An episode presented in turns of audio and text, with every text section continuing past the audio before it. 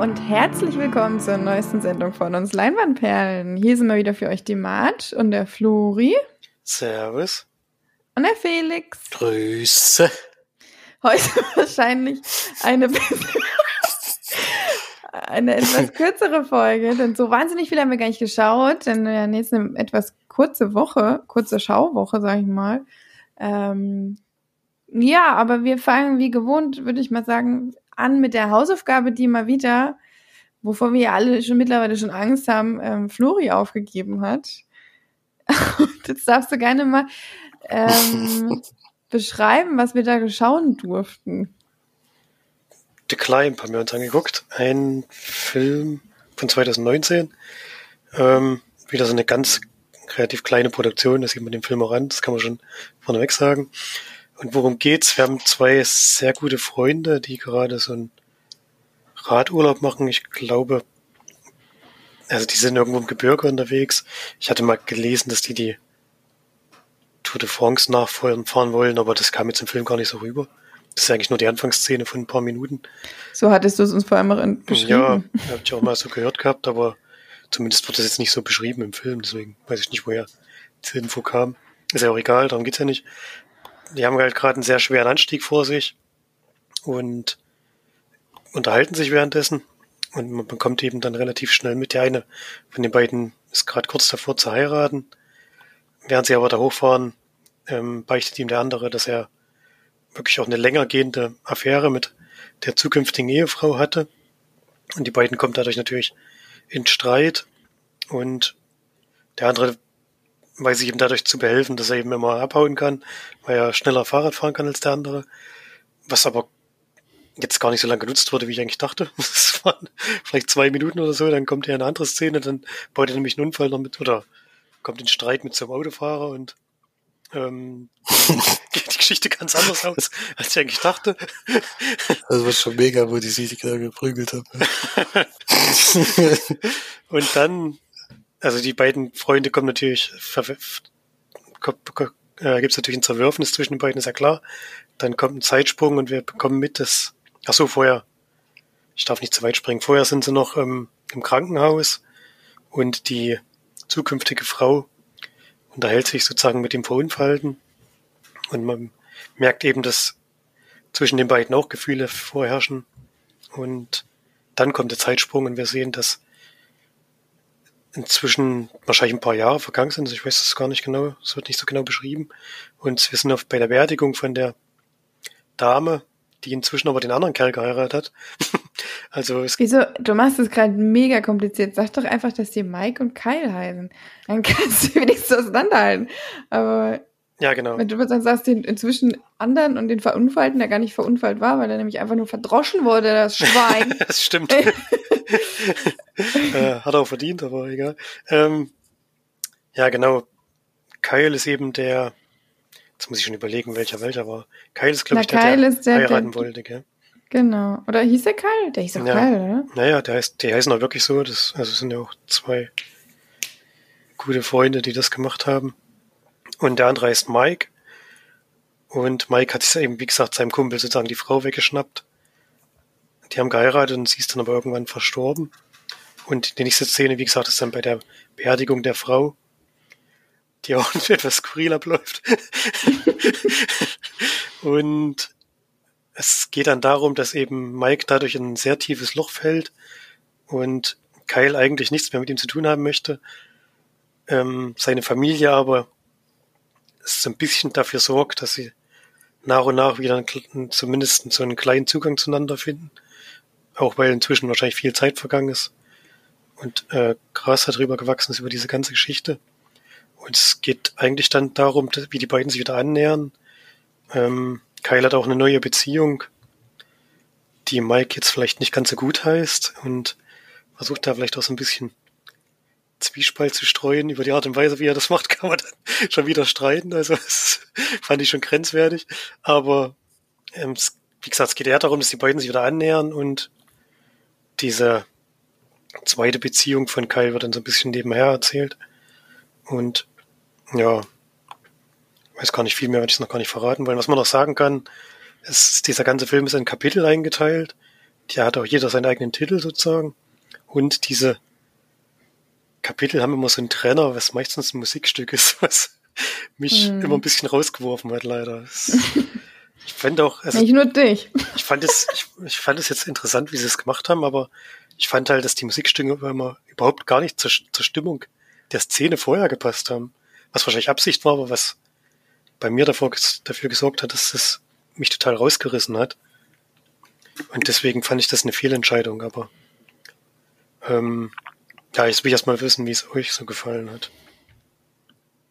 Naja, also ich war da wirklich so ein bisschen dran erinnert an meine Hausaufgabe mit, mit der Doku, mit äh, Dick John, nee, Dingsbums ist tot, weil da war ja auch diese merkwürdigen Einspieler, die uns da auch total rausgeholt hat und das hat mich völlig irritiert, diese Musikstücke, die da, die waren doch auch, glaube ich, bei dem ersten Übergang, da war doch, wo es von der Beerd also doch von der Beerdigung, ach genau, da war dieses, äh, ja. Stimmt. Äh, ja, also das war für, für, mich völlig unpassend in dem äh, in diesem Film, weil eigentlich ist er ziemlich cool gemacht, ähm, weil er te teilweise wirklich sehr lustig ist und auch in sehr absurden Situationen und vor allem ist er sehr sehr cool gedreht, muss ich sagen. Also der war von der Kameraführung daraus sehr sehr anders und sehr speziell, fand ich, aber ziemlich passend. Und auch wie es so, weiß nicht, was die, die hat noch so einen komischen Gelbfilter oder so drüber gelegt. Das sah schon irgendwie mal ein bisschen anders aus. Ähm, allerdings muss ich sagen, dass es mir dann doch auch ein bisschen zu lang ging und ein bisschen zu, ich weiß nicht, zu oft so dieses Hin und Her. Und ich fand, man hat, also mir hat so ein bisschen Hintergrundwissen gefehlt von dem Mike, weil der wird ja eigentlich also völlig externe Personen einem äh, vorgestellt. Bei dem anderen hat man zumindest so ein bisschen familiären Hintergrund und so weiter. Und ähm, der, also Mike ist so, der hat ja scheinbar irgendwie ziemlich psychische Probleme. muss man ja sagen, irgendwo ist es dann auch mal interessant zu wissen, woher das eigentlich kommt oder was da vielleicht so der Hintergrund ist davon. Ähm, ja, ich fand manchmal, fand ich es ein bisschen Klamauk, muss ich ehrlich sagen. Mm, ja, aber sonst fand ich den eigentlich ganz okay. aber weiß nicht, was äh, die anderen, äh, der andere da, wer war noch mal mit, wer denn noch, wer ist noch mit hier dabei? der Einzige, der sich mit Filmen wirklich auskennt. Ja, äh, ganz auf jeden genau. Fall haben wir The Climb geguckt und ich muss sagen, die ersten fünf Minuten fand ich sehr, sehr lustig, weil der, wo der da hochfährt und ihm das sagt und dann will er den ständig einholen und er treibt ihn dann sozusagen noch an äh, damit. Sozusagen. Das war schon eine coole Idee. Aber dass das so schnell vorbei ist, hat mich total überrascht. Ich habe gedacht, das ist einer der zentralen Punkte des Films. Dann waren das die ersten drei Minuten oder sowas und dann war das erledigt. Dann geht, schwenkt man ja schon um zu, zu den Beziehungsgeschichten. Und dann muss man sich halt öfters mal fragen, ob die Vorgehensweise von den Leuten wirklich, also man greift sich echt die meiste Zeit eigentlich in den Kopf, wie die beiden überhaupt noch befreundet sein können bei dem, was, was die da sich gegenseitig antun ist schon alles nicht so einfach und ich weiß auch nicht, äh, auf jeden Fall sehr heftige Zeitsprünge, wo sich einiges tut. Also wir sehen da einen großen Zeitraum, äh, der da abgebildet ist. Und, ja, also ich konnte nicht alles ganz nachvollziehen, vor allem, dass die Freundschaft da in Teilen dann auch noch bestehen bleiben kann, weil ich glaube, das ist ein bisschen unrealistisch gewesen, aber ja, aber sonst habe ich auch äh, mehrmals lachen können, komisch. Ich, ich kann es auch noch nicht so richtig einordnen, was ist ein Drama oder was ist ein Dramödie. Ich, ich fand es lustig, aber auch traurig und äh, es waren viele, viele Emotionen, die da auf jeden Fall mitgespielt haben. Aber ja, kann man auf jeden Fall mal gucken, finde ich. Auch wenn ich gerne noch länger diese Fahrradsequenzen. Immerhin waren sie am Anfang und das Ende vom Film ist mit dem Fahrrad. Ja, und das Ende vom Film hat mir wirklich sehr gut gefallen, muss ich sagen. Fand ich sehr realistisch und sehr schön gemacht auch. Ähm, können wir jetzt natürlich nicht drauf eingehen, aber das würde ich auf jeden Fall hervorheben wollen. Sowieso, ich habe so das Gefühl, mir hat am besten gefallen. ähm, fand auch den Anfang super. Äh, fand es auch schade, dass er relativ schnell vorbei ist, aber äh, ich meine, die Idee kannte ich ja vorher schon. Dadurch bin ich ja überhaupt auf den Film gekommen, weil ich sozusagen die Prämisse gehört hatte. Aber auch sonst, bis auf diese Musikstücke, die ich ja schon beschrieben hatte, die mich immer rausgerissen haben, ähm, fand ich es eigentlich sehr passend und auch, ich wird auch so ein bisschen, ich sehe es nicht so, dass so eine Freundschaft nicht bestehen könnte, weil die irgendwie auch immer das gefühlt ein bisschen aufeinander angewiesen sind und auch vor allem der Mike ist eben ganz offensichtlich ein sehr einsamer Mensch. So kommt er auch rüber. Und dass er dann immer wieder versucht, da diese Beziehung wieder aufleben zu lassen, das kann man sowieso nachvollziehen. Und für Kyle ist das halt offensichtlich so eine, so eine Freundschaft seit der Kindheit oder seit der Jugend, die man halt auch nicht wegwirft, gerade wenn man merkt, dass der Freund wirklich inzwischen große Probleme hat und auch psychisch sehr angeschlagen ist und so. Deswegen, ich würde das, ich finde es nicht so abwegig, dass diese Freundschaft zumindest wieder aufflammt. Sie ist jetzt nicht durchgängig da, sondern hat wirklich auch große Probleme zwischenzeitlich. Und deswegen fand ich das gar nicht so unglaubwürdig, ehrlich gesagt.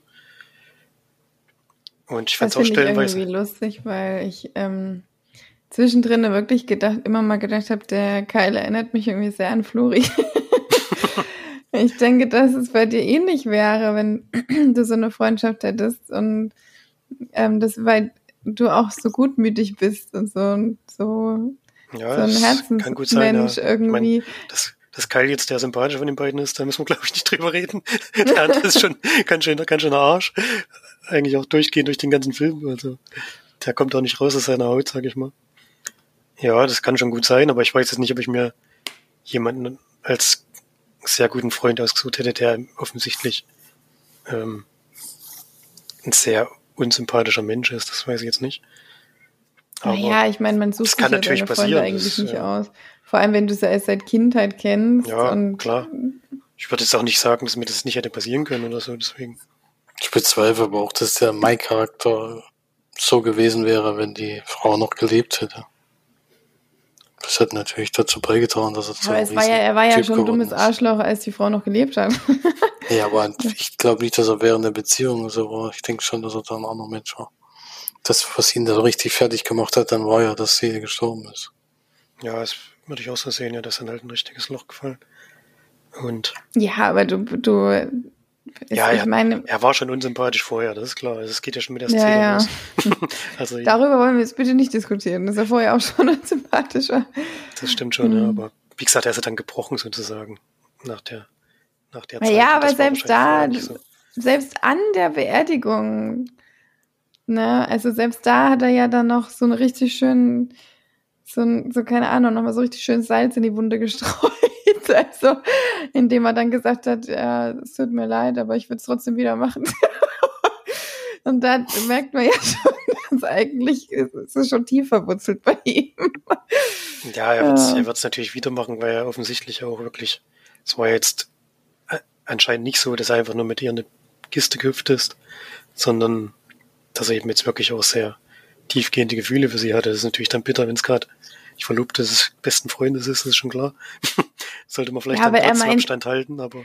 Meinte, er würde das nochmal machen, die, also ihn quasi drei Jahre zu hintergehen mit, mit seiner Frau. Also das ist dann schon, ja, wenn mir so. Ja, ist schon grenzwertig. Ich habe ja gesagt, er macht schon noch grenzwertige Aktionen. Das können wir sicher das, das, das kommt ja auch später, später im Film. Ich fand äh, die Szene im Krankenhaus auch total komisch, dass er ja dann sozusagen oder fast trotzdem noch sie heiraten wollte und dann nochmal fragt, wo eigentlich das Thema eigentlich schon erledigt war. Das fand ich auch ein bisschen komisch, aber gut. Ja. Ja, jetzt dürfen wir auch nicht zu lange über den Film reden, sonst verraten wir schon viel zu viel. Von mir auf jeden Fall. Ja, das ist ja nach zwei Minuten. Ja, klar, das ist ganz am Anfang. Bei mir auf jeden Fall eine Empfehlung. Ich fand, ich fand ihn wirklich gut. Ähm, hat mich auch mitgenommen. Also, ich war schon auch emotional involviert irgendwie. Und Deswegen kann ich den wirklich weiterempfehlen. Das ist auch wieder so ein Herzensprojekt von den beiden. Ich finde auch das Drehbuch toll, haben einige Ideen drin und gute Dialoge, finde ich. Also gut, wir konnten jetzt nur, also ich konnte, haben zumindest auf Deutsch geguckt, weil das glaube ich, ist der Französisch. Bin ich mir unsicher. Nein, der ist Englisch. Ich habe den im Original geguckt. Okay. Hätte ich das vielleicht mal probieren sollen, aber gut. Aber auch im Deutschen finde ich, die Synchro war okay. Und vom Drehbuch her hat das eigentlich gepasst. Ich hatte auf jeden Fall Spaß damit und gibt dem siebeneinhalb von zehn Leinwandperlen. Ich glaube, alleine die Batman-Szene hättest du in Original gucken müssen. Die war nämlich wirklich sehr lustig im Original. die Entführung weitergenommen. Hm. Ja, also ich gebe sechs von zehn. Ich gebe fünf. Boah, dann bin ich ja besser als Felix, ey. Wowie! Ja, mach mal mit dem gleich mal weiter. Der, der die letzte Bewertung abgibt, darf gleich seinen nächsten Film vorstellen. Wer hat am meisten äh, Filme geguckt? Zwei zusätzlich. eins, auch, eins auch nur nachgeguckt, weil es March nämlich vorgestellt hat. Damit kann ich ja gleich anfangen. Das kann ich nämlich kurz. Halt, March hatte vor zwei oder drei Wochen, glaube ich, schon drüber gesprochen. Äh, sie hat nämlich eine Doku gesehen, die ich jetzt nachgeschaut habe. Die nennt sich Framing Britney. Die Doku über Britney Spears. Sagt mir wieder klar, dass du genau die dann guckst. Kam alte Gefühle bei Felix so, das ist wieder richtig ja. involviert. Das ist ja, ja gut, es ist auch, ist ja auch ein schwieriges Thema. Ne? Also, wenn man, ja, also, auf jeden Fall. Es, ich finde die Doku jetzt nicht so, äh, ich habe es jetzt nicht nur wegen ihr geguckt, sie war auch aus anderen Gründen interessant. Ähm, wenn man erstmal sieht, äh, was mit den Menschen gemacht wird, sozusagen. Äh, das ist schon, denke ich mal, sehenswert, auch äh, wenn sie sich ein bisschen sehr mit dem negativen Seiten von ihr besch beschäftigt. Das hat sie dann auch im Nachgang äh, nochmal beschrieben, dass es schön ist, dass die Leute so viel über sie berichten und sowas und trotzdem nur berichten, aber das ist immer alles so negativ dargestellt wird und dass es eben auch schöne Tage in ihrem Leben gab. Das muss man schon sagen. Sie wird da, es wird alles sehr negativ dargestellt. Ähm, und es ist, es ist einfach mit, mit, was weiß ich, mit neun oder zehn wurde sie ja schon bekannt eigentlich und dann hast du ab vielleicht 15 oder 16 so ein Popstar-Leben gehabt. Dass es da irgendwann Knacks gibt, vor allem in der Form. Also es war ja unmöglich, wie die mit der umgegangen sind. Also muss man ganz ehrlich zugeben, äh, mit diesen Fotografen und sowas, also da, da fehlt mir sehr, äh, also da bin ich echt baff, wenn ich das sehe, wie krank die Leute einfach sind. Also ganz ehrlich, erstens, was sie für ein Geld dafür kriegen, ist schon absolut lächerlich. Und dass sie einfach, äh, einfach eine Frau immer belästigen dürfen, ist für mich auch, also für mich nicht zu begreifen, warum das möglich ist. Also, dass es da äh, keine Vorkehrungen gibt, damit eben sowas nicht passieren kann, dass sie in jeder Situation in ihrem Leben eigentlich beobachtet und fotografiert wird und damit Geld gemacht wird, das ist schon, ist schon hardcore. Also eigentlich geht es um die Lebensphase, wo es äh, steil bergauf ging und dann eben steil bergab. Es ist ja immer so ein Auf und Ab. Zwischendurch gab es ja wieder ein Hoch mit, mit Natur und mit Las Vegas und sowas und dann ging es aber wieder ein bisschen bergab und sowas. Es geht aber vor allen Dingen darum, dass sie die Vormundschaft äh, der Vater von ihr hat. Und das ist, das ist halt das große Thema, weil, weil sie hat im Endeffekt gar keinen Einfluss auf ihr Leben gerade und das nicht seit kurzer Zeit, sondern glaube schon seit elf Jahren waren es jetzt insgesamt.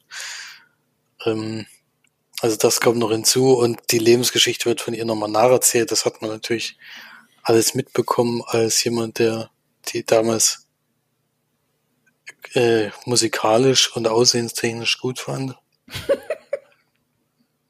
Obwohl ich jetzt, also ich meine, ich muss ehrlich zugeben, ich habe das erste, erste Lied kam ja, glaube ich, damals raus. Kann jetzt nicht mehr genau sagen, wie alt ich war, aber ich war im Englischen noch nicht so wahnsinnig gut. Und wenn man jetzt mal sich, also auch schon ein paar Jahre vorher natürlich, aber wenn man jetzt sich mal die Texte anhört, ist schon ein bisschen grenzwertig, was die da, was die immer von sich gegeben hat. Und dann auch noch mit 17 oder sowas, wo das erste Lied rauskam. Es war nicht so lustig, wo das auch thematisiert wurde. Ähm, das ist, äh, das ist ja schon nicht mehr zweideutig gemeint, sondern ist ja schon fast eindeutig. Aber gut, das hat man damals zum Glück noch nicht so gut verstanden, hatte auch keinen schlechten Einfluss auf mich. Ähm, Aber ich finde halt die Entwicklung, die sie halt auch durchmacht, das hatte mich ja damals schon gestört, deswegen habe ich da auch das Interesse dann verloren gehabt.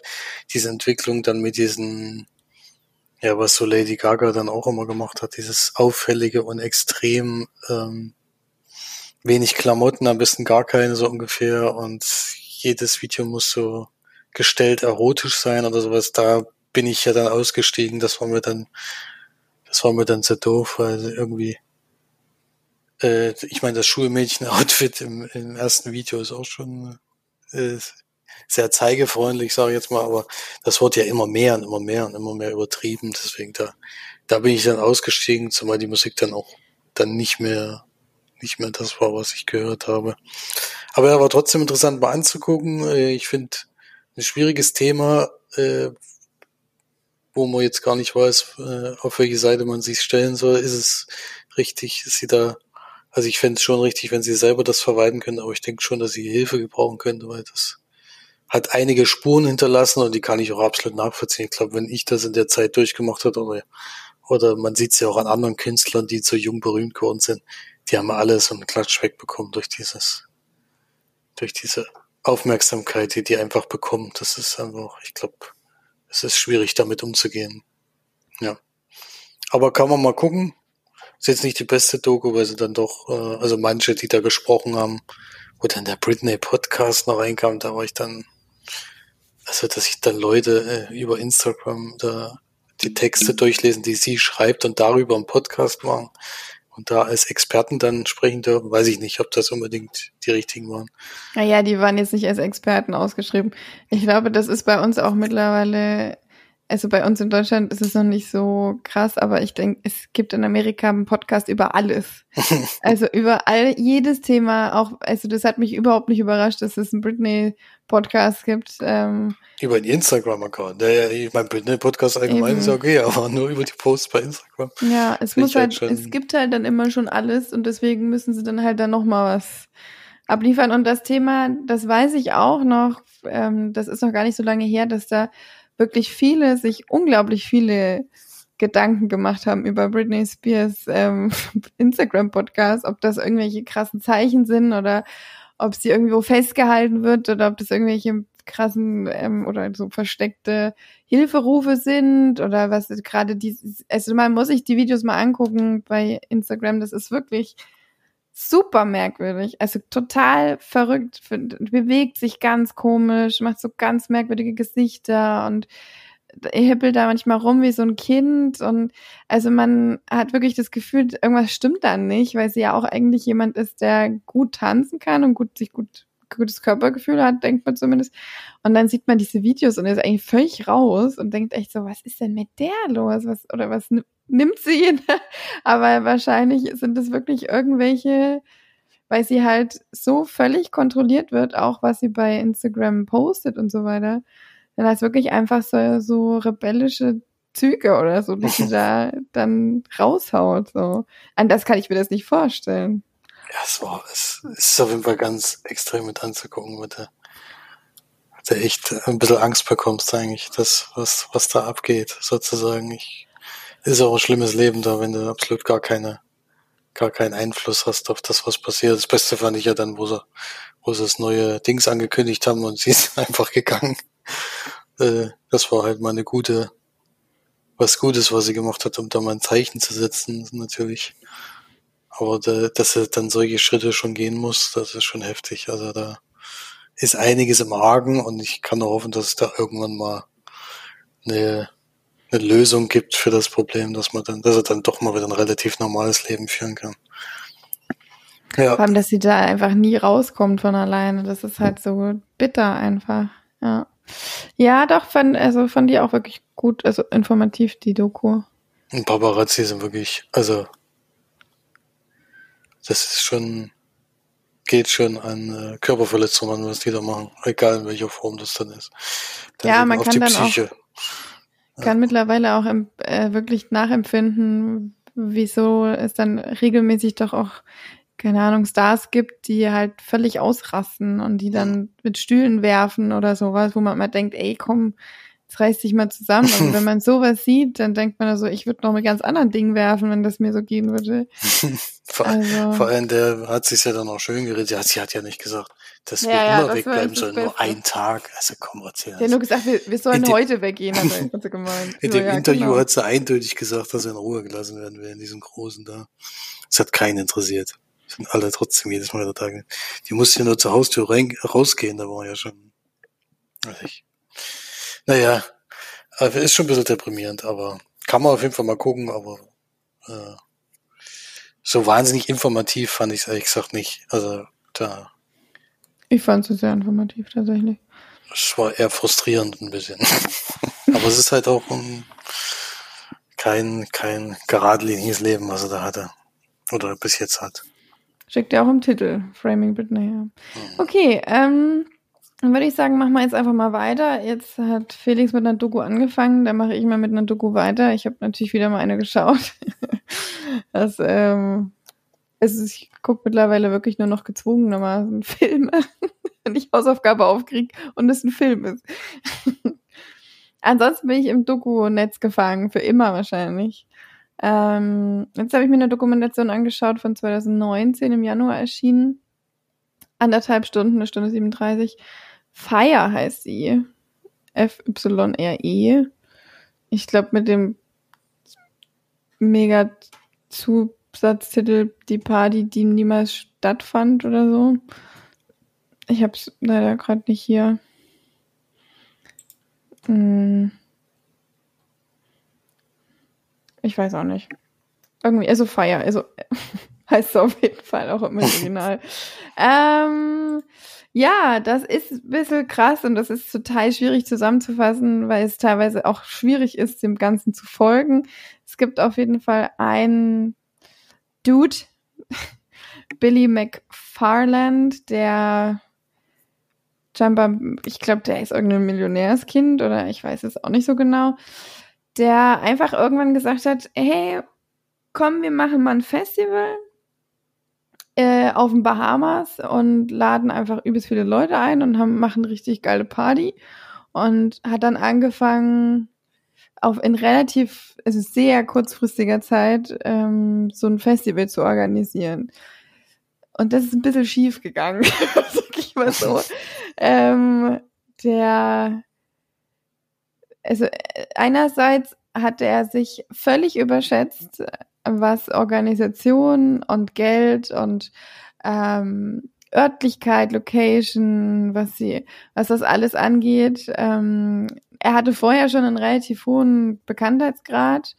Ähm, und deswegen konnte er sogar wirklich so ein paar, also das, ihm war es vor allem ganz besonders wichtig, dass irgendwelche Influencer auf dieses Festival gehen und da dann ähm, Videos machen und vorher das promoten, damit dann unglaublich viele Leute kommen. Ähm, nach, also das Krasse ist ja, die wollten quasi mit diesen Tickets die Leute einfliegen auf die Bahamas und er hat halt gemeint, er hat sich eine Insel gekauft ähm, in den Bahamas und äh, nur alleine für dieses Festival will das irgendwie fünf Jahre mindestens hintereinander machen. Und das sollte dann eben das so der Anfang sein. Ich glaube, das war 2017 oder so. Und ja, dann ähm, hat er tatsächlich scheinbar, also zumindest hat er, immer weiß nicht, ob er es wirklich gekauft hat, aber er hatte eine Insel, die äh, wirklich von der Location her ganz okay gewesen wäre. Ich glaube, der hätte was draus machen können. Ähm, die hatte, glaube ich, sogar einen, einen Landeplatz für die, für die Flugzeuge und so. Und dann hat, war aber die einzige Bedingung von, weil das wahrscheinlich oder scheinbar eine Insel ist, die auch von Pablo Escobar genutzt wurde, hat die einzige Bedingung, die gestellt wurde, wenn sie da die Location nutzen, dass sie nicht erwähnen, dass es irgendwas mit Pablo Escobar zu tun hat. Und was haben sie gemacht? Im allerersten Werbevideo haben sie halt reingeschrieben, hier die Insel, wo Pablo Escobar Drogen verkauft oder so. Und dann wurden sie halt da rausgeschmissen. dann nicht mehr auf die Insel. Das war das erste Fauxpas. Da hatten sie schon relativ viel geplant, da mussten sie alles wieder umwerfen. Dann haben sie da, es waren, glaube ich, insgesamt irgendwie drei Monate, die er, die er sich Zeit genommen hat, um das zu planen. Dann sind sie auf eine andere Insel umgesiedelt, haben da aber so ein, also was wohl so eine, so eine Construction Site, also so ein, so ein, eigentlich wo Häuser und sowas entstehen sollten, haben sie dann da genommen und haben halt gesagt, ja, hier ist die Camping Site. Dann haben die solche ehemaligen äh, Hurricane-Zelte, solche, solche Schutzzelte, haben die halt genommen und da reihenweise hingebaut. also ich sag, wenn ich das schon so erzähle, ist es einfach so unfassbar absurd. ähm, haben dann die als absolute Luxuszelte und sowas äh, deklariert, was überhaupt nicht der Fall ist, weil es einfach nur so weiße Kuppeln, wo so zwei Betten drinnen standen, ohne fließend Wasser, ohne Strom, ohne, also ohne überhaupt irgendwas. Und den Influencern, irgendwie, irgendwelchen 100 Influencern haben sie versprochen, dass sie in solche absoluten Mega-Villen am, mitten am Strand kommen und das wollten halt diese Zelte auch. ja, und dann ist natürlich nichts fertig geworden. Die Bühne haben sie aufgestellt bekommen, das war ja immerhin schon mal was. Ja, und dann kamen die Gäste. also, ich will jetzt nicht alles vorwegnehmen. Es ist ähm, eine echt interessante Doku, fand ich, weil es alles so völlig absurd ist, weil er auch scheinbar nicht nur diese, also er hat einerseits diese, diese Festivalbesucher waren wohl größtenteils irgendwelche reichen Jugendlichen, weil die sich da irgendwelche Chips noch gekauft haben. Und denen wurden dann auch so E-Mails geschickt von wegen, ja, lad doch jetzt schon mal 5000 Dollar oder was weiß ich. Einer hat wohl auch irgendwie 100.000 oder 50.000 Dollar auf, dieses, auf diesen Chip geladen. Äh, weil mit dem Chip kannst du dann, keine Ahnung, kannst dir eine, ja also eine Yacht mieten oder kannst dann da mit dem Jetski rumfahren oder so oder den Jetski kaufen. Und dann ladst du doch jetzt schon mal drauf, dann hast du nachher nicht die Probleme, dass es dann vielleicht nicht klappt oder so.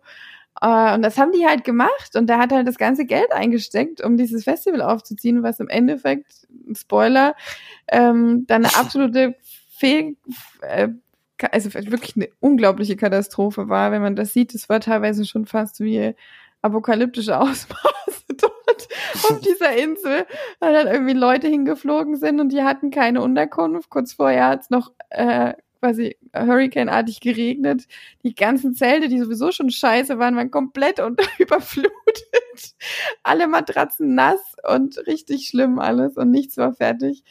Ja, und dann kam halt noch raus, dass er einfach also wahnsinnig viele Investoren angelogen hat, unglaublich viel Geld zusammengeholt hat von, von Leuten, die eben gedacht haben, das wird der absolute Mega-Hit.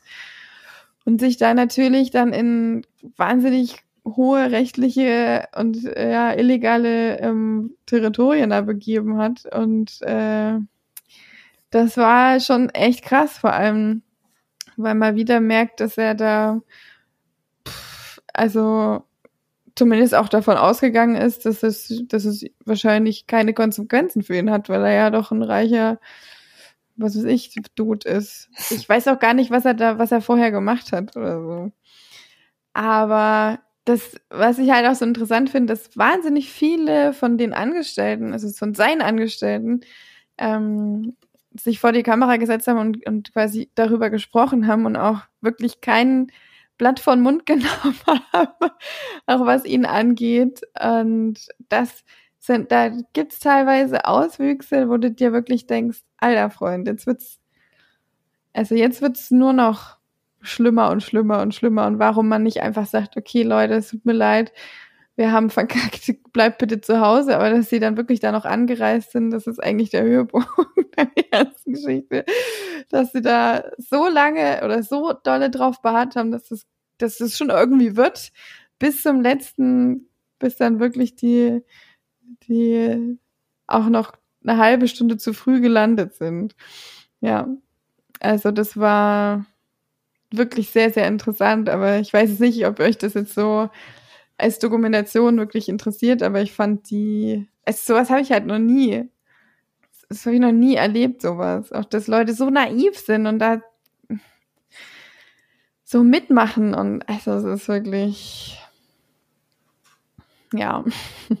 Also es hat mich, ich habe äh, das während der Zugfahrt geschaut, es hat mich da sehr, sehr, äh, am, am, also ich habe es gerne geguckt sozusagen. Und ich finde, wenn man es nebenbei schaut, ist das echt völlig in Ordnung. Aber es ist jetzt nicht sowas, was man gucken muss, sag ich mal.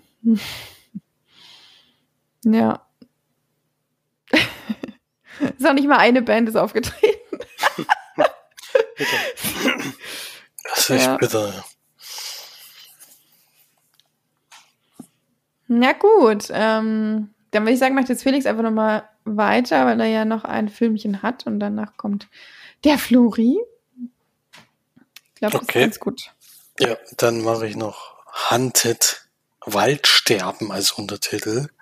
Ein Rezensionsexemplar, was wir bekommen haben. Ähm, ist ein Film, der am 21. Mai äh, im VOD und auch auf Blu-ray und DVD verfügbar sein wird. Und ist von Vincent Parano. Und mitspielen zu Lucy DeBay und Ari Worthalter. Ähm, kennt man alle nicht. Kannte ich vorher jetzt auch nicht. Aber äh, es ist auf einmal, äh, wie ich jetzt nachgelesen habe, ist es auf, ein, äh, auf jeden Fall ein Regisseur, der schon mal für einen Oscar nominiert gewesen ist. Äh, ich weiß, konnte jetzt aber noch nicht rausfinden, für welchen Film das war. Hier geht es auf jeden Fall um Eve, die trifft in einer Bar, bei, also sie ist abends mal unterwegs, sie ist auf Geschäftsreise, auf einer Baustelle ist da wohl eine die, die, die Bauleiterin sozusagen. Das läuft überhaupt nicht gut. Ähm, ihr Chef macht ihr mächtig Druck, äh, weil es nicht vorangeht und um halt den Abend ein bisschen was anderes zu erleben, geht sie in eine Bar und wird da ziemlich schnell von einem Mann angesprochen, der sehr unsympathisch ist und der wird dann abgewimmelt von einem anderen Mann zum Glück, weil der bedrängt sie dann sogar schon richtig. Der wird dann abgewimmelt durch einen anderen Mann, den sie dann eben ein bisschen näher kennenlernt, äh, mit dem sie sozusagen den Abend verbringt und wo auch mehr laufen könnte, sozusagen. Und als aber dazu kommt, wird sie in dem Auto, in dem das passieren sollte, eigentlich eingeschlossen und verschleppt. Und dann äh, ja, es passieren noch ein, zwei Dinge, aber es geht wirklich darum, dass die Dame gejagt wird und zwar im Wald. Sie kann nämlich glücklicherweise fliehen durch einen Unfall und dann beginnt eine Jagd über mehrere Tage mitten in so einem riesigen, also wo es wirklich, wo man eigentlich in Tagen nicht rauskommt sozusagen. Versucht er zu fliehen. Die sind auch zu zweit, also es kommt noch jemand dazu und dann geht's darum eigentlich. Das war's schon, muss man gar nicht mehr zusammenfassen. Es ist allerdings ein bisschen wie, kann man vergleichen mit I Spit on Your Grave, denn die Dame lässt das nicht lange mit sich machen. Muss man gleich sagen. Und es wird schon am Anfang in so einem Märchen beschrieben, dass in dem Wald, in dem die da jetzt gerade zugegen sind, dieser Wald lebt und arbeitet für die für die Leute, die äh, in Not sind, sozusagen. Es gab mal früher so, ein, so eine Frau, die verbrannt werden sollte, weil sie angeblich eine Hexe ist. Und da hat die Tiere des Waldes haben eingegriffen und haben diese Frau gerettet. Und die hat dann in dem Wald mit den Tieren zusammengelebt. Und das war sozusagen die Vorgeschichte. Und so ähnlich läuft sie auch. Also die Tiere in dem Wald nehmen Einfluss auf diese Jagd. Ja. Und dann gilt es zu überleben und äh, zurückzuschlagen vor allen Dingen. Ja, also kann man wirklich mit Aspid und Grave ein bisschen vergleichen. Ansonsten ist es bis zu einem gewissen Zeitpunkt wirklich sehr spannend gewesen, weil dieser eine von diesen zwei Männern, also der die in die Bar anspricht, der ist schon äußerst unangenehm, muss ich sagen. Also vor dem äh, hat man schon seine, seine Befürchtungen. Also der ist wirklich ein sehr, sehr unangenehmer Mensch und äh, macht auch sehr, hat auch das nicht, macht auch das nicht zum ersten Mal sozusagen, äh, was man dann auch zu sehen bekommt. Und ja, ist, also es war wirklich mal wieder ein Gegenspieler sozusagen, der einem selber auch bisschen äh, ist, ja die Haare zu Bergen stehen lässt sozusagen. Das fand ich ganz gut. Äh, auch wie gesagt, diese Jagd und dieses Zurückjagen war ganz schön, aber am Ende wird's dann eher ein bisschen zu, zu abstrus eigentlich. Also es läuft ja nicht so, es kommt dann auch noch zu, also wir kommen noch an einen anderen Ort und was da dann noch alles passiert, also ich kann es natürlich nicht, oder ich möchte es jetzt natürlich nicht verraten, aber es wird dann so richtig absurd teilweise, dass man dann gar nicht mehr richtig hinterherkommt und manchmal denkt man, jetzt sind sie jetzt in einer Art Traumwelt auf einmal oder soll das jetzt realistisch sein, dass das gerade in dem Moment da passiert, da ist wirklich eine Szene drinne, also die kann so eigentlich nicht äh, geschehen sein. Und dann kommen auch wieder total reale Bilder, wo du denkst, okay, das ist wieder, das jetzt also das Normale, war das davor geträumt. Manchmal blickt man nicht so ganz durch. Äh, aber ansonsten kann man den schon mal gucken. Also ich war echt bis, also drei Viertel des Films war ich echt positiv überrascht. Dann das Ende hat mir nicht so gut gefallen. Deswegen kriegt er auch noch da deutliche Abzüge. Aber so in der Richtung wäre so naja, ich würde schon als Thriller bezeichnen. Horror ist es eigentlich nicht, weil es gibt jetzt nichts, wo man sich erschrecken könnte. Aber es ist halt ein sehr unangenehmer äh, Film die meiste Zeit. Also es macht einen schon ein komisches Gefühl. Ja, deswegen kann man den mal machen. Äh, ich würde da so sechs von zehn Leinwandperlen geben. Und es war zwar ein Punkt mit Extras auf der Blu-ray drauf, wo ich mich schon gefreut habe. Aber wo ich draufgegangen bin, waren tatsächlich die Extras Original-Trailer und Trailer auf Deutsch. Ja, das hätte man dann auch lassen können. ja. Aber gut, so viel zu Hunted. Waldsterben als Untertitel. Warum dieser Titel? Weiß ich nicht so richtig. Vielleicht weil welche, vielleicht weil welche in dem Wald sterben. Weiß ich nicht so richtig. Es sterben welche in dem Wald, das ist korrekt. Ah, der Wald stirbt ja nicht, deswegen ist es schon ein bisschen komisch. Mhm, deswegen war ich erstmal irritiert. Ich habe erst gedacht, na, vielleicht ist eine Doku über Waldsterben. nee, das habe ich schon am Titel erkannt, dass es nicht so ist. Und ab 16 ist auch schon mal ein Zeichen dafür, dass was passiert. Ja, also würde ich jetzt euch, also March könnt ihr ihn schon mal angucken. Der wird, äh, wird jetzt nicht schreiend wegrennen, so ist nicht. Die, vielleicht die letzten 20 Minuten, aber dann davor, das wird, bestimmt auch, wird dir bestimmt auch gefallen.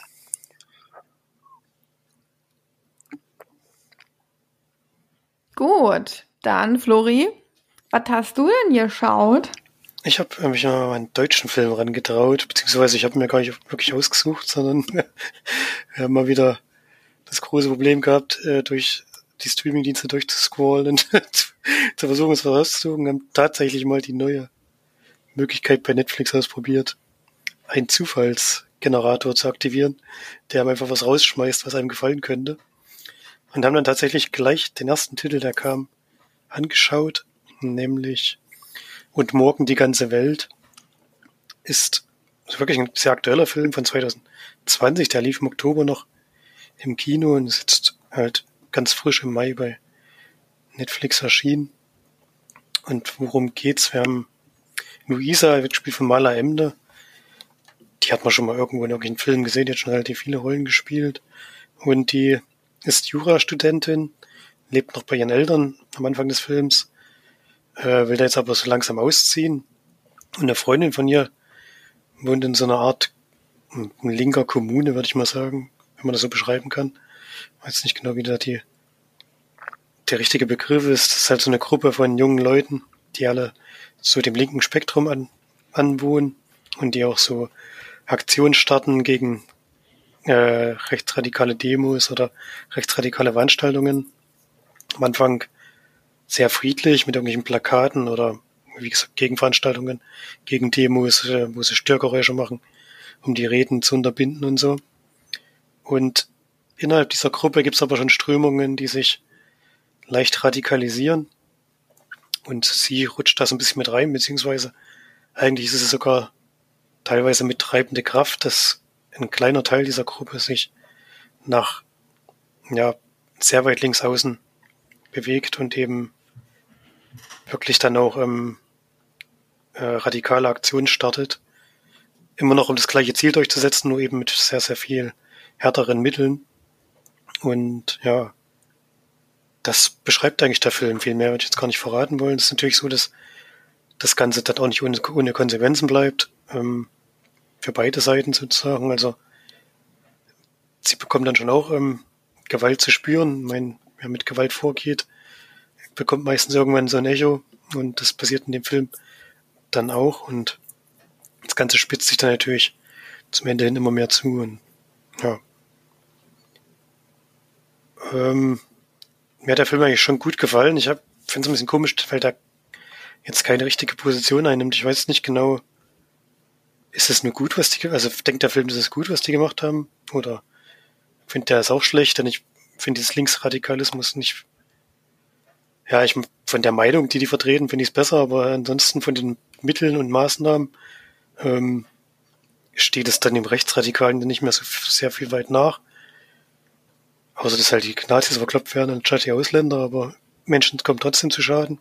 Und ähm, da nimmt er halt keine eindeutige Position ein, finde ich. Was ich ein bisschen seltsam fand. Aber ansonsten wieder aufgebaut ist und so war das schon alles spannend und gut erzählt.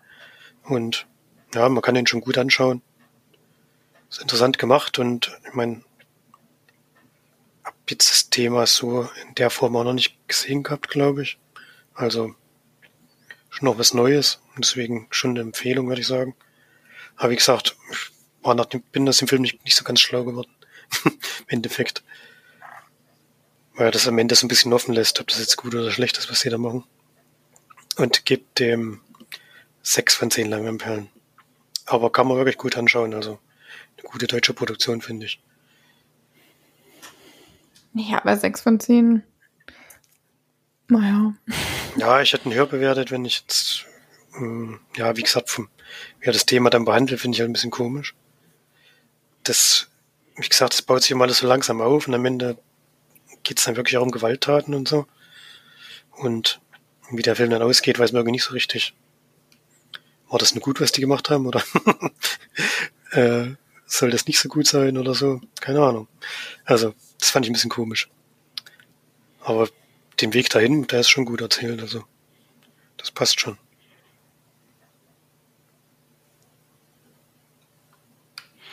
Na gut. Dann sind wir ja eigentlich durch mit unseren Filmen. Filmchen. Nicht wahr? Das ist korrekt. Dann habe ich jetzt mal noch ein Rätsel für euch. Uh. Lange nicht mehr gemacht. Habe ich aber geklaut von einem anderen Podcast. Ganz schön lame, aber macht nichts. Ähm, vom Podcast ohne richtigen Namen mit Eddie, Georg und Jochen, euren alten Giga-Boys. Kennt ihr wahrscheinlich auch noch. Äh, da hat, äh, wurde das Rätsel gestellt, warum lief Daniel Radcliffe sechs Monate lang in den gleichen Klamotten rum? Bestimmt für irgendein Filmprojekt. Dachte ich, habe ich schon mal gehört irgendwie, aber ich weiß jetzt nicht mehr, worauf das hinaus lief. Die gleichen Klamotten. Muss ja dann für einen Film. Na gut, aber sechs Monate ist ganz schön lang. Für einen Film. Vielleicht haben sie gleich mehrere Teile ineinander gedreht. Harry Potter 1 bis 7 am Stück gedreht, fertig. Also ihr könnt gerne Fragen stellen. Ja, wer hat das für eine Filmrolle gemacht? Neun. Das ist schon mal schlecht. er hat das für ein Charity-Projekt gemacht. Nein. Ich bin raus. das sind alle Ansätze, die ich habe. Hat er als Obdachloser gelebt? Nein.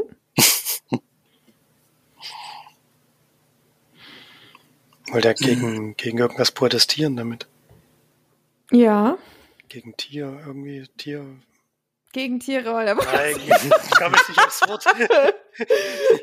gegen Tier. Tiere raus. Gegen Kleidung aus Tieren oder was weiß ich. Pelze meinst du? Ja, sowas in der Art. Nee. Das nee. machen sie ja meistens nackig. Hm. Also das Protestieren meine ich jetzt. äh, Gegen seine Rolle als Harry Potter wollte er protestieren.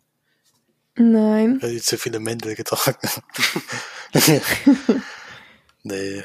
Wenn es klamottenmäßig ist, dann wahrscheinlich vielleicht gegen Kinderarbeit in Nee. anderen. Nee, auch nicht.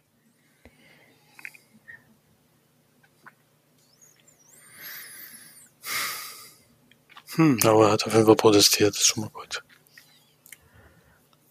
Ja, nur wogegen hat er protestiert? Gegen Kleidung allgemein. Nein. Gegen Wale und Robben. Nein. äh, hat es dann irgendwas mit Kleidung zu tun, der Protest? Nein. Oh je, wie soll man da drauf kommen? Dann ist mir. Was bringt dir denn das, wenn du die gleichen Klamotten an hast? Gegen was protestierst du denn dann? Ja, das ist eine gute Frage. Gegen die Konsumgesellschaft. Nee.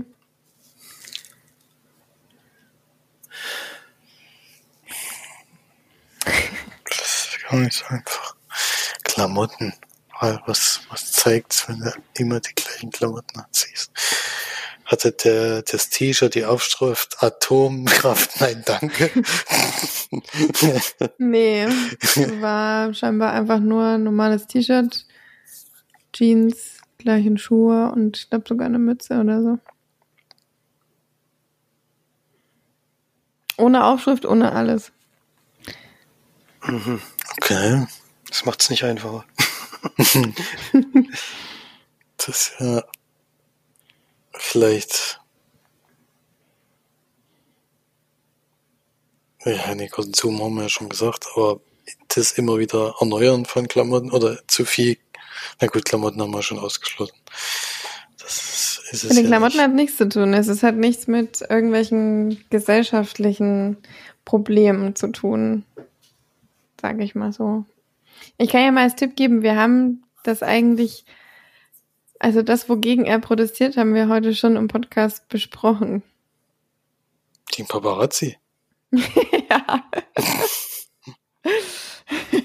Deswegen hat er immer dieselben Klamotten. Ja. ja, hat sechs Monate lang immer die gleichen Klamotten getragen, damit es für die Paparazzi eben uninteressant wird, jeden Tag von ihm Bilder zu machen, weil er eh immer das Gleiche hat und dadurch konnten sie es auch dann nach einem gewissen Zeitraum auch nicht mehr verkaufen, weil es eben immer so aussah, als wäre es der, gleiche Tag. Das ist natürlich smart, muss man schon ehrlich sagen. Das ist sehr schlau, ja. Deswegen fand ich das ein, ein cooles Rätsel passend zu unserem Podcast heute. Ist mir das wieder eingefallen. Mhm. Sehr schön. Das ist schon mal gut. Das, das, wie man die Paparazzi austricksen kann, das ist schon mal eine gute Idee. das ist eine super Idee, ja, fand ich auch. Hätte Britney Spears auch mal machen sollen. ja, gut, äh, nach dem Rätsel ist vor dem Rätsel. ähm, denn, obwohl es nicht wirklich rätseln, aber zumindest Fragen stellen. Ähm, Felix hat nämlich noch ein Gewinnspiel, denn äh, wir haben ja noch was offen, was er gerne verlosen möchte. Genau, das hat sich ein bisschen verschoben aufgrund unserer technischen Schwierigkeiten die wir ja längere Zeit hatten, hat sich alles ein bisschen verschoben. Aber ich hatte den Film schon vor längerem besprochen, nämlich Jesus Rolls, die Fortsetzung oder das Spin-off zu The Big Lebowski. Und da haben wir eine DVD zur Verfügung bekommen. Und es geht ja um einen Weltklasse-Bowling-Spieler in dem Film. Und da hätte uns mal interessiert, welche Weltklasse-Wertung ihr denn schon mal beim Bowling geschafft habt. Wir hatten ja da schon alle drei festgestellt, wir sind jetzt nicht die höherklassigen Bowling-Spieler, außer March, aber zählt nicht. die stellt sich immer einen Meter vor die Kegeln. Aber Und treffst du trotzdem nicht. Hast trotzdem nicht alle. Fallen dann nur zu zwei um. Ja, aber das, was, was erreicht ihr denn? Da seid ihr schon richtige Profis im Bowling. Jetzt konnten wir auch schon lange nicht mehr Bowling spielen. Aber für uns hat's nie zu höheren Wertungen gereicht. Deswegen wäre es mal interessant. Was habt ihr da geschafft? Das machen wir wieder über zwei Wochen. Dann kann man da, denke ich mal, einen Kommentar absenden. Wir losen das natürlich dann wieder unter allen aus und das läuft dann an dem Sonntag, dem 30. Mai aus um 23.59 Uhr wie immer und losen dann in der Folge darauf aus, wer die DVD in dem Fall von Jesus Rolls bekommt. Ja. Dann viel Spaß. Was war denn, dann, ihr habt das letzte Mal schon gesagt, was war denn eure höchste, euer höchster Score Score? genau kann ich, ganz genau kann ich es nicht mehr sagen, aber ich denke, es ist irgendwas zwischen 130 und 140, irgendwas. Oder auch 100, ja. 120, 130 kann auch sein. ich ich glaube, ich war auch einmal über 130 und ich kann, äh, kann ohne mich schämen zu müssen sagen, dass meine Frau eine höhere Punktzahl hat als ich. ja, komm, du schämst dich schon ein bisschen. Nee. Also, ja, ich hätte mich jetzt geschämt, vielleicht, wenn es so gewesen wäre, dass das einfach so aus so schon besser wäre im Bowling, aber wenn man halt auch ein halbes Jahr jede Woche Training hat, äh, setzt sich schon voraus, dass, dass man dann vielleicht auch mal eine höhere Punktzahl erreicht, ja. Mhm. Na gut, dann haut schon in die Tasten und schreibt uns ein paar Kommis. Und dann viel Glück auf jeden Fall bei der ganzen Geschichte. Denn DVDs zu gewinnen ist immer cool. Kostenlos und frei und einfach zu euch geschickt, wenn ihr euch dann meldet bei uns. das stimmt. Na gut, Leute, dann bleibt schön gesund, haut rein, habt schöne Feiertage auf jeden Fall. Äh, ja, Vatertag ist schon hinter euch. Ich hoffe, ihr habt es nicht zu wild getrieben. Und Pfingsten haben wir ja noch vor uns. Gell, Felix? Ja. Weißt du, ich weiß ganz genau, wann Pfingsten ist diese Woche. Ich weiß immer, wann Pfingsten ist. ja. Dann haut auf jeden Fall rein. Und dann bis nächste Woche. Tschüss. Tschüss. Tschüss.